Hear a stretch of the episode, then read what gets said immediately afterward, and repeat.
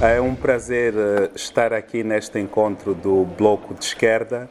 Uh, primeiro, porque tenho uma relação de gratidão com o Bloco de Esquerda que vem desde 1999, quando foi o único partido que fez passar uma moção na Assembleia da República uh, por altura da minha detenção em Angola. Uh, e é sempre um prazer interagir com os membros do Bloco de Esquerda e reconhecer o que tem feito pela sociedade civil em Angola e pela liberdade em Angola. Uh, e de forma inequívoca, contrariamente ao espaço uh, entre a classe política portuguesa, tem se distinguido uh, precisamente por isso, por esse apoio inequívoco à sociedade civil e às questões de liberdade e dos direitos humanos em Angola. Eh, sobre a situação política, gostaria de fazer apenas duas leituras muito rápidas. A questão da Angola é bem conhecida em Portugal e ganharíamos mais se, e preferiria também que debatêssemos mais do que eu estivesse aqui a, a falar. As duas leituras que eu faço uh, têm a ver com a ideia externa que se tem hoje de Angola e o que se passa internamente uh, com a mudança de presidente. Uh, por um lado, tem a ideia de que houve muitas reformas em Angola, que muita coisa está a acontecer, mas é preciso, logo à partida, uh, explicar que houve uma mudança apenas de presidente. O partido no poder continua o mesmo há 40 e fará agora 43 anos.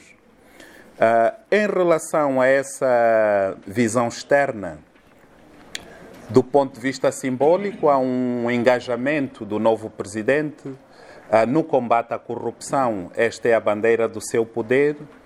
Um, algumas figuras importantes, uh, como Isabel dos Santos, do anterior regime,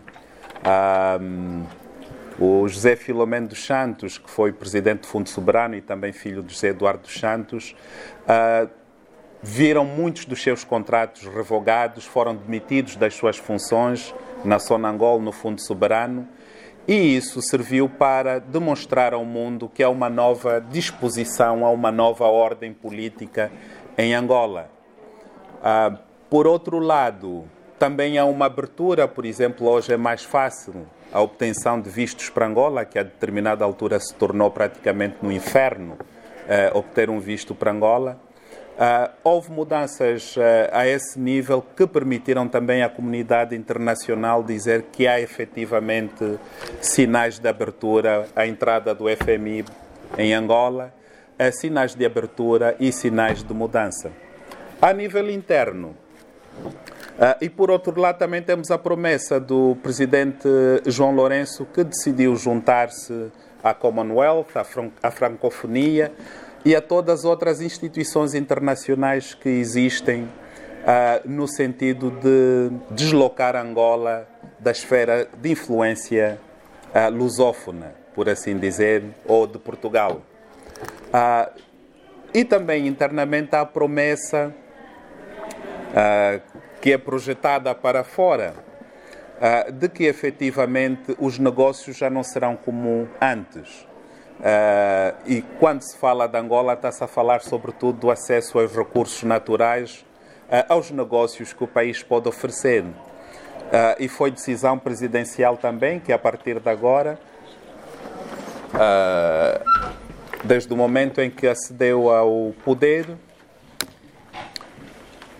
que já não haverá necessidade dos investidores estrangeiros terem um parceiro nacional e é esse parceiro nacional que normalmente condicionava a entrada do investimento em Angola, que, regra geral, nos grandes negócios era feita ou por via da família presidencial ou por via eh, dos generais, dos ministros e outros que também são os principais empresários do país. A nível interno, temos uh, temos uma outra leitura. A entrada de, a, com a tomada de posse de João Lourenço houve um, um surto de esperança uh, entre os angolanos que desta vez haveria mudanças efetivas porque o presidente era outro depois de 38 anos uh, de diabruras de Eduardo Santos, como digo. As pessoas estavam exaustas, exasperadas e parecia haver ali um momento uh, de grande esperança e um certo relaxamento também. Até algumas manifestações foram permitidas, alguns sinais foram dados de que há mudanças. Uh, eu fui julgado e pela primeira vez fui absolvido, que eu já sabia que era sempre condenado. Em julho fui absolvido e provou-se então em tribunal que efetivamente o Procurador-Geral da República, ou o ex-Procurador-Geral, se tinha engajado num negócio ilícito. Uh, todos esses sinais que permitem ver que até há uma abertura também ao nível da liberdade uh, de imprensa e de expressão. Agora, em relação à população, uh, a leitura é outra. A, econo a economia estagnou, uh, há cada vez mais fome em Angola, os serviços de saúde e educação uh, apresentam-se cada vez mais deteriorados. Uh, por exemplo, eu nos últimos dias tenho estado a escrever sobre o setor da saúde em que nem sequer há seringas e quando há são traficadas. Não? E essa leitura leva a duas questões. Primeiro, o que é que realmente mudou? E segundo, o que é que é necessário fazer para que hajam mudanças efetivas em Angola? Ah, e é isso que eu venho aqui discutir. O que é que mudou? Mudou a percepção de que o país, Angola, já não é mais do Eduardo Santos, Agora é um país em que os angolanos têm a oportunidade de definir o seu próprio rumo de maneira diferente. Mas há um grande obstáculo. O partido é o mesmo. Os governantes são os mesmos. O presidente era o ministro da Defesa, que apenas transitou por um outro posto, com novas ideias, com uma nova vontade, mas que também condicionado por não ser o Presidente da República. Ora, constitucionalmente, o Presidente tem poderes imperiais em Angola. Por que é que precisa ser também Presidente do MPLA para poder efetuar mudanças significativas? Primeira questão. Uh, agora o Congresso do MPLA e acho que na segunda semana teremos um novo presidente do MPLA, João Lourenço. E só há uma candidatura. A de João Lourenço. Um partido que governa um país há 43 anos realiza eleições com um único candidato, que é o presidente que vai fazer essas reformas todas. E é aclamado por unanimidade, nós perguntamos: será que este também foi um homem enviado por Deus e é o Messias que vai alterar a nossa vida? Ou é necessário que haja também um processo de democratização interna no MPLA para que possamos ter a possibilidade de viver em democracia? E esta questão é, é importante porque nas eleições passadas, em que João Lourenço foi eleito ou consagrado presidente, uh, os votos não foram apurados em 15 das 18 províncias. Então temos um presidente com muito boa vontade, com grande projeção internacional, mas que não tem a legitimidade das urnas. Tem a legitimidade da esperança popular de que possa alterar o quadro político e possa efetivamente uh, colocar alguns indivíduos na cadeia. E aqui vamos à questão da esperança. A grande bandeira deste regime é a luta contra a corrupção. Uh, neste momento, já começamos a dizer que a moda agora é ser constituído arguído em Luanda. Uh, temos o filho do presidente, temos uma série de figuras que foram constituídas arguídas, mas que, pelo volume de saque que efetuaram, nessa altura já deveriam estar na cadeia. E eu vou dar um exemplo. Estamos a falar, por exemplo, do Fundo Soberano. São 5 bilhões de dólares, ou mil milhões, como aqui se diz, Uh, e não se prestam contas sobre estes 5 mil milhões. O governo agora nem sequer consegue recuperar o dinheiro que está depositado em Londres, que são 3 mil milhões de, de dólares, e não há cadeia para esses indivíduos. Entretanto, um administrador uh, da agência tributária em, em, Luanda foi condenado. Passou uh, mais de sete meses em prisão preventiva por um, uma comissão de 48 mil dólares, ou equivalente a 48 mil dólares, e foi condenado a quatro anos de prisão. Uh, no, em julho passado. Uh, o que é que isso quer dizer? Que ao nível do judicial, do, do poder judicial, continua a haver uma escolha seletiva de quem será colocado na cadeia, quem será julgado e quem será condenado. Os indivíduos que têm muito poder são olhados com alguma. Eh, até com alguma deferência. E um dos exemplos também para mostrar que este combate à corrupção é uma grande contradição. Uh, Angola tem uma lei que foi aprovada em junho passado de repatriamento de capitais, em que os indivíduos que saquearam o país têm agora, por lei, o dever de retornar o capital ao país, mantê-lo em seu nome e fazer investimentos sem que sejam incomodados pelo que fizeram. E a questão que se coloca é quem vai retornar esse capital. E se quiserem exportar novamente o capital, podem fazê-lo.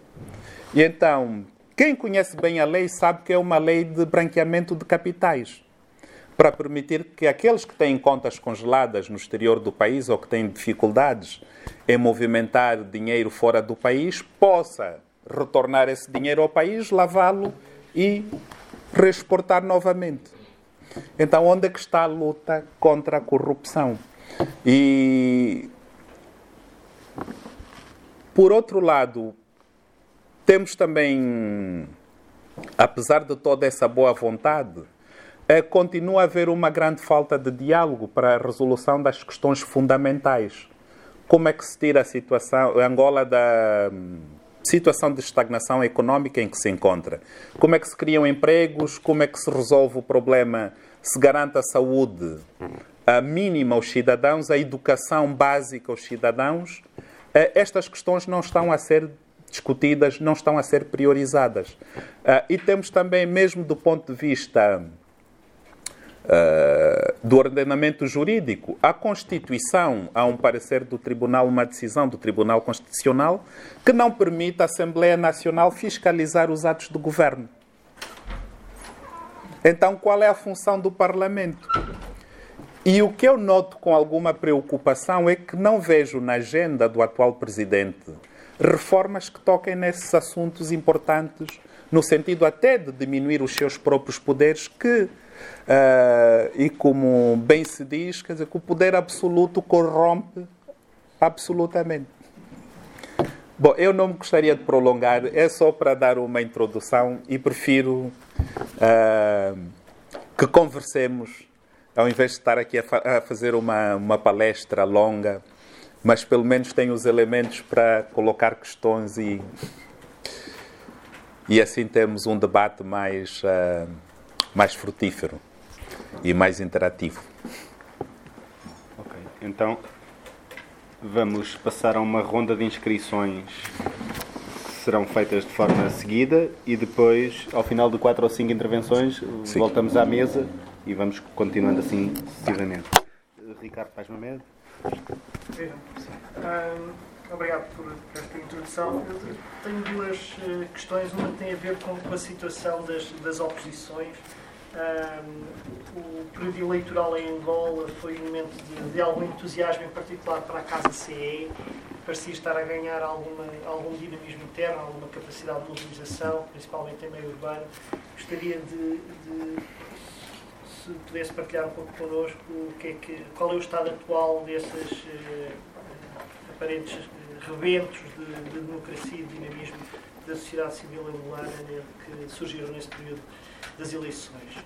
Um, e outra questão tem a ver com o poder interno, com as lutas de poder interno dentro do MPLA. Uh, aquilo que parece, vindo, vendo de fora, é que uh, o poder dentro do MPLA não estava uh, completamente, não era homogéneo, diferentes fontes de poder, havia diferentes uh, pressões internas, até que ponto é que se, se assista a uma alteração das lógicas internas do MPLA, José Eduardo Santos parecia ter uma capacidade de manter uma mão firme sobre o partido através da utilização da máquina do Estado para dar eh, posições de, de, grande benefício a alguns elementos. Uh, até que ponto é que esses elementos já mudaram de, de dono ou se, pelo contrário, existem tensões internas? Como é que o João Lourenço está uh, a tentar manter uh, as, as, dinâmicas de poder interno ao, ao partido no, no poder? Uh, desculpe, Suzy? Elsa. Elsa. Força. Uh, o que eu tenho é uma pergunta, uma pergunta Eu gostaria de compreender porque que, havendo alguma abertura democrática, desde que seja pouca, uh, há apenas uma candidatura à presidência do MPLA. Porque que não há, não há mais uh, pessoas ou grupos que se propõem para participar uh, no Congresso? Ok. Fernando Rosas. O, o Rafael Marques escreveu uh, na sequência das suas investigações acerca da estreita ligação dos militares com o negócio dos diamantes. Uh, o atual Presidente da República, que é um militar e que vem do Ministério da Defesa, na sua opinião, está em condições de afrontar os militares e os negócios em que os seus colegas generais estão envolvidos em Angola? Pergunto. Ok, muito bem. Respondo. Sim, sim, já respondo a estas. Em relação ao entusiasmo das oposições, eh, como bem disse aqui, os votos não foram apurados em 15 das 18 províncias. Como poderemos saber qual foi o verdadeiro desempenho eh, do MPLA e da oposição? Não saberemos. Ah, e esse entusiasmo esmoreceu precisamente porque a oposição depois não teve a capacidade uh, de reivindicar a contagem dos votos, o apuramento dos votos em todo o país. E as pessoas sentiram-se mais uma vez uh, enganadas. É? E essa esperança de que pode haver uma mudança interna dentro do MPLA pronto, fez com que rapidamente as pessoas canalizassem uh, tudo para o João Lourenço como indivíduo que eventualmente poderá uh, dar um outro curso à situação e abrir o espaço uh, de debate. mas aqui também, porque veja, e houve uma ainda se estava a discutir, nem a Comissão Nacional Eleitoral tinha declarado já os, tinha declarado os votos, uh, ou a contagem final, que não houve. Quer dizer, já o Presidente da República Portuguesa tinha enviado os parabéns não é, aos vencedores. Portanto, quer dizer, há sempre um condicionamento internacional aos processos internos que legitimam todo o tipo de falcatruas que acontecem uh, no país. E é muito difícil depois a oposição uh, lutar, sobretudo porque o maior partido da oposição, quer dizer, é visto a nível internacional como sendo a ovelha negra que tem um passado que não lhe permite reivindicar muito. Uh, e isso também é usado para brincarmos com a democracia, manipular o voto. Sobre as lutas uh, internas no MPLA, basta dizer que o fator de união do MPLA é a corrupção, é o dinheiro, é o poder, uh, o acesso aos recursos uh, do Estado para enriquecimento pessoal. No momento em que há uma mudança de líder, há um reposicionamento das famílias que têm maior acesso a estes recursos. E ali começam as grandes divergências. Porque se por um lado sai a Isabel dos Santos de uma série de negócios, é por outro, há indivíduos preparados para tomarem o lugar. Por exemplo, eu aqui há uns meses uh, denunciei que havia sido criada uma companhia aérea em que estavam envolvidos e essa companhia aérea ficaria com o mercado doméstico, retiraria da, da TAG o mercado doméstico e os sócios eram o irmão do presidente, o chefe da Casa Civil, o chefe da Casa de Segurança uh, e outras figuras de proa do novo regime. O presidente desfez o negócio, mas os aviões serão comprados. Seis aviões com garantia do Estado angolano, 200 milhões de dólares. Para onde irão os aviões? Até hoje não há uma resposta. Portanto, mesmo em termos de transparência, uh, não bastava o presidente vir a público dizer que estes, esta companhia aérea não, não vai funcionar. É preciso saber o que farão dos aviões, porque o contrato não foi cancelado. É um exemplo. Uh, e daí que seja necessário, por exemplo, eu tenho escrito agora sobre a saúde. Uh, nos hospitais, os chefes dos hospitais, departamento, secção, diretores, a ministra, criam as suas empresas não é? para sugarem os fundos atribuídos aos hospitais e nem sequer prestam os serviços.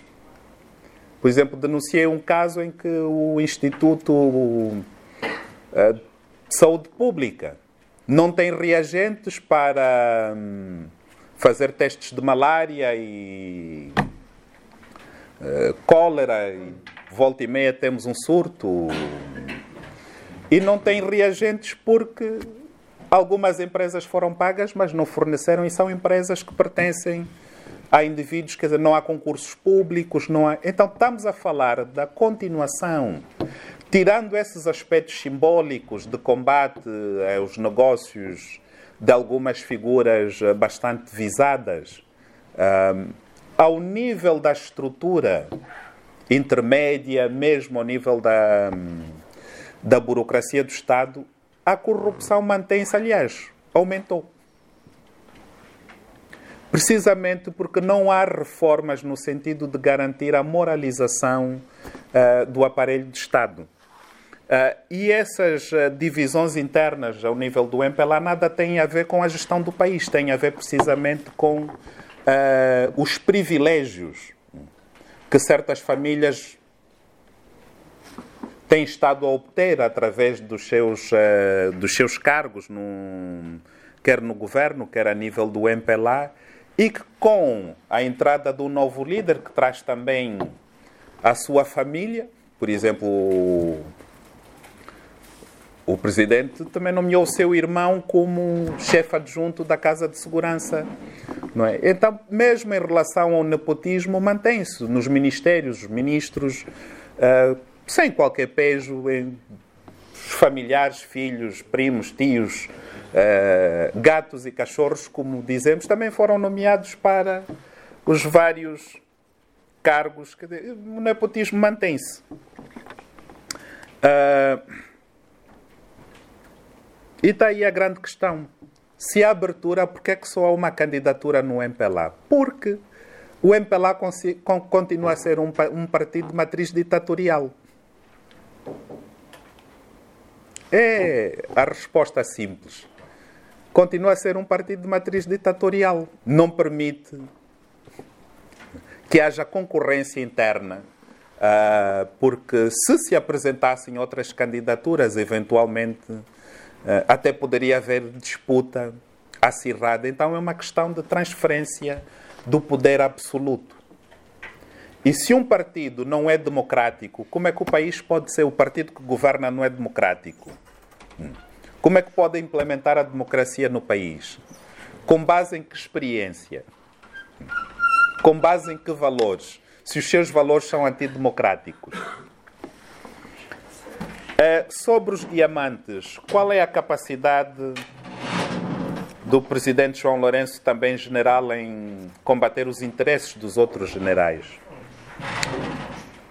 Enquanto não haver prisões para os grandes corruptos, ninguém acreditará na luta contra a corrupção de João Lourenço. Uh, os sinais simbólicos foram importantes neste primeiro ano, que encontrou o país numa situação, e só para vermos que nos últimos dias de, da presidência do G. Eduardo Santos, quer dizer, os saques em 500 milhões de dólares, em centenas de milhões de dólares, uh, foram de tal forma quer dizer, que o país tem os cofres vazios. Uh, de modo que esses passos que ele deu Uh, as pessoas uh, encaram como importantes em termos simbólicos, mas agora precisa dar passos concretos. Tem de haver cadeia para os corruptos e só assim se poderá então uh, julgar que estará em condições de investigar também os generais. e vou dar um, e falando em generais, aqui um exemplo. O anterior chefe do Estado-Maior foi demitido e acusado de associação criminosa, entre outros, burla, entre outros crimes, por ter cedido um motorista do exército e uma viatura e apoio institucional a um burlão tailandês que vinha é, com uma proposta de investimento certificada pela Unidade Técnica de Investimento Privado que pertence à Presidência da República, à época de José Eduardo Santos. E é extraordinário que, por tão pouco, este indivíduo tenha sido demitido e acusado de associação criminosa. E, por exemplo, no caso dos aviões, não, é? não há responsáveis. Não há processo contra ninguém é outro exemplo. Mas uh, continuamos esperançosos que alguma coisa há de acontecer. Luís Leiria. Eu queria, queria fazer uma pergunta. Acha que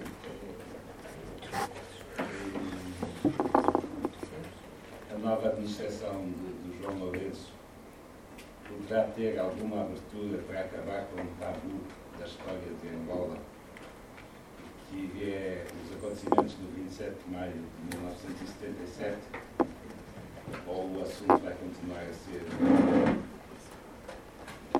totalmente proibido, não esclarecido e... Manuela? Uh, Rafael, eu, estive, e todos, eu estive em Angola em janeiro deste ano e, e senti efetivamente uh, aquilo que, que, tu disseste, a esperança. Uh, é uma coisa na altura muito, muito viva nas pessoas e quando falo de esperança não, não falo de uma elite, falo da população com quem eu lidei, com quem eu estive. Uh, e havia realmente, o João Lourenço era realmente o o João Sebastião, que o outro não veio, mas este tinha voltado para.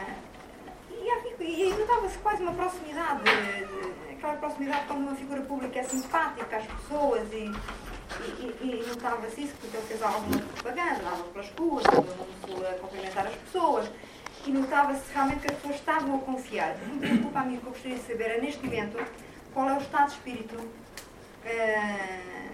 da população angolana. Não falo das, não falo das oposições organizadas, porque essas são bem conhecedoras do que é que está a passar. Há toda uma outra camada de, de população que vive, que realmente essas sofrem na pele eh, os problemas da falta de democracia em, Angola. Sua vez, desculpe, não sei se eu não. Carlos Paulo.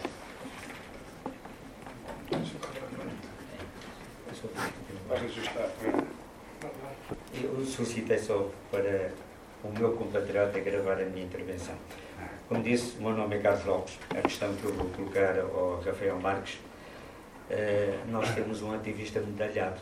Há quem tenha atletas medalhados, nós temos um ativista medalhado, nacionalmente, internacionalmente. As medalhas são mais internacionais, o que vem, eh, digamos, valorizar todo um trabalho que o Rafael Marques tem feito com muita coragem, com muito sacrifício, e que nós ambulantes, independentemente da minha geração, como as gerações mais jovens, uh, devem muito. Eu a questão que eu vou colocar, e estávamos há bocado a conversar, é sobre autarquias. A sociedade civil angolana é uma sociedade civil que ainda está a adquirir a sua maturidade. Autarquias será as primeiras eleições estão previstas para 2020, pelo menos foi uma resolução do Conselho de Estado, e saiu, digamos, essa situação de termos pela primeira vez em Angola, após a independência, é a primeira vez, a possibilidade da sociedade civil, uh, através de candidaturas independentes, para terem uma noção, basta 50 cidadãos para propor um grupo de cidadãos um candidato. Eu vou ser um candidato uh, independente a uma Câmara de Luanda. Há uma Câmara porquê?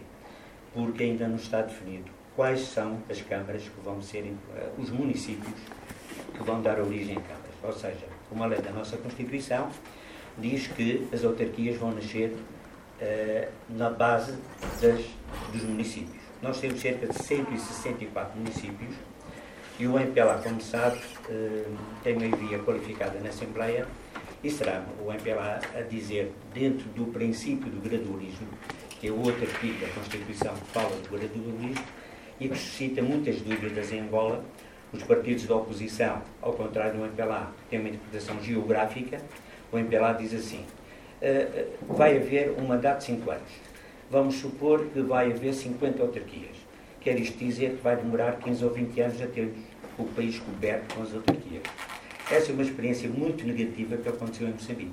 Aliás, todos vocês sabem, temos notícias, o porquê que a Renamo foi para Gorongosa e porquê é que, depois da morte do presidente da Renamo, está o outro que o substitui já na Gorongosa. Exatamente porque chegaram à conclusão que o partido Fredin, que tentou o poder em Moçambique, não permitiu esse mesmo alargamento num prazo razoável. Ou seja, a nossa Constituição, quando define categorias de autarquias, fala em autarquias normais, como vocês entendem, em supramunicipalidades e inframunicipalidades. Ou seja, no entendimento, que por acaso até o entendimento da CEAST, que é o organismo da, da Igreja Católica que supervisiona e que de vez em quando faz declarações, entendo eu, e entendo alguns também, que esse artigo da Constituição, ao dar a possibilidade de inframunicipalidades, suponha a província de Quanto Cubango, para terem uma noção de distância, nós estamos aqui e digamos que a província de Quanto Cubango é França ou é Bélgica. E por isso, há lá um pequeno município que, por estar perto do Namibe, vai se apoiando em termos de estruturas de saúde, em termos de escolas, crianças atravessam a fronteira, enfim, não têm realmente condições no território para ter uma autarquia. O MPLA, por simplesmente, disse: aí não vai haver autarquia.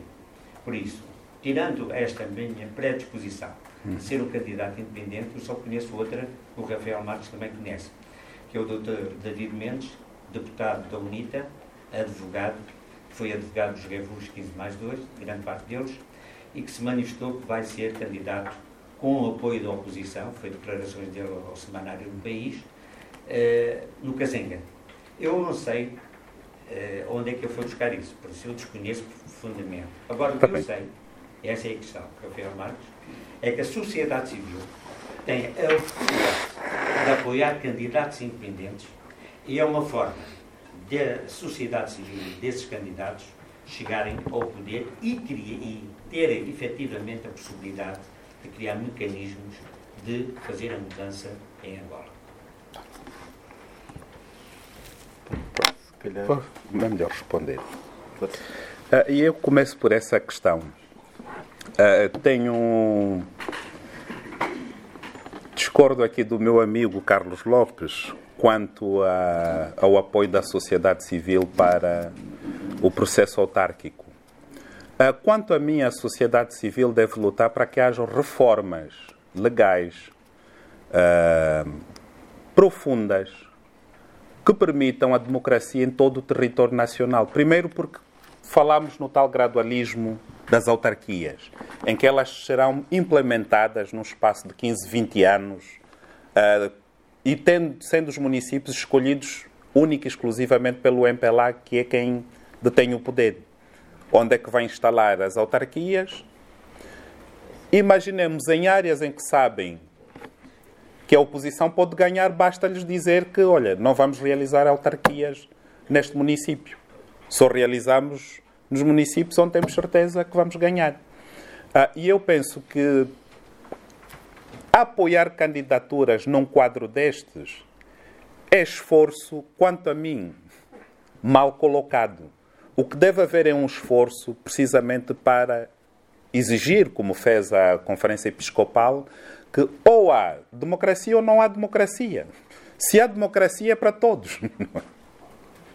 Não pode haver gradualismo.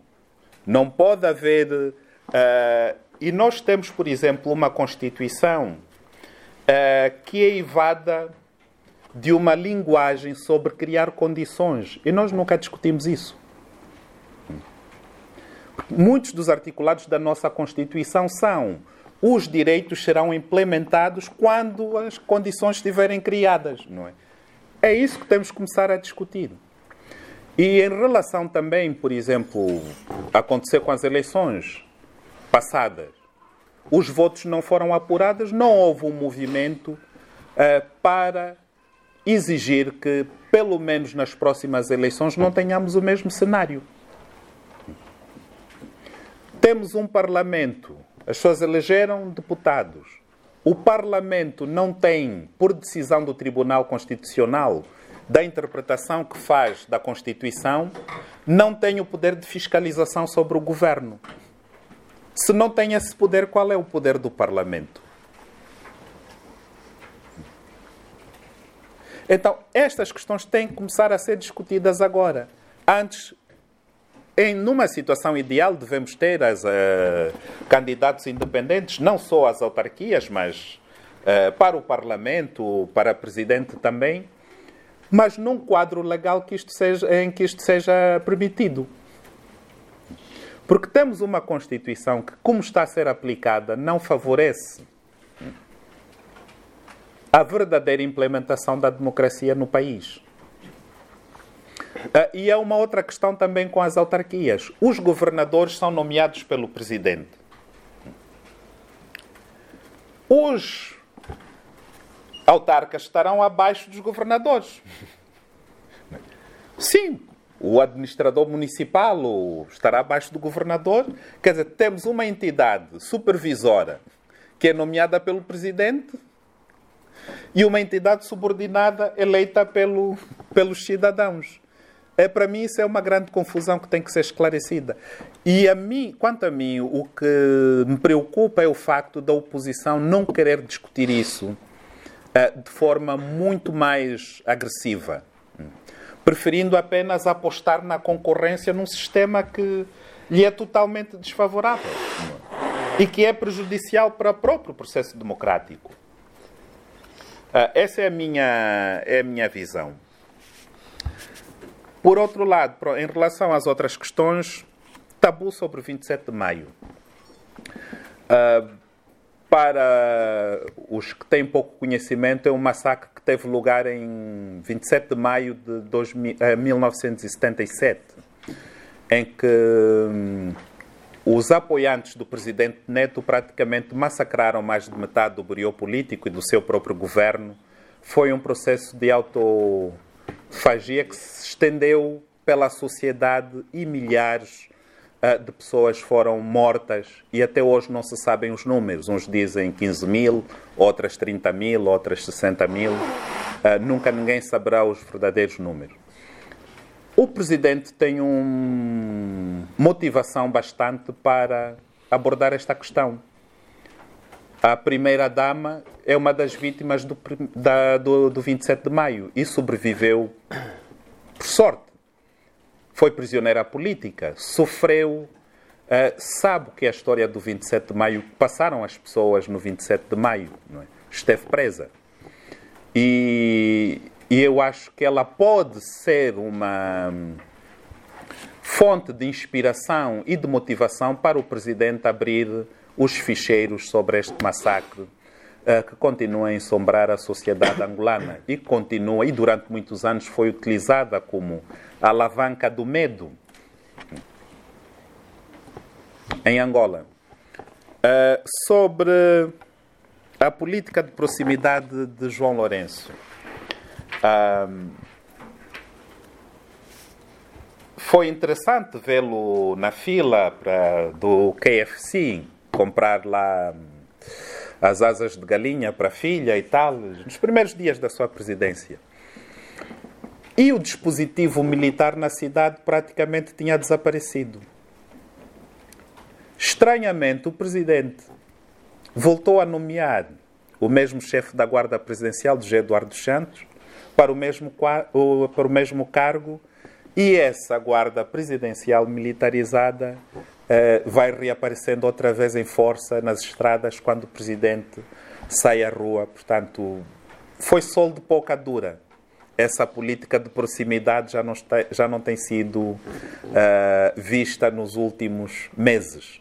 Uh, mas a questão da proximidade, aqui em Portugal há o exemplo do presidente dos afetos, mas há um parlamento que funciona, um governo que funciona, uh, e aliás há essa difusão de poderes. O presidente é de um partido, o governo é do outro partido. Uh, quer dizer, é uma democracia funcional que permite uh,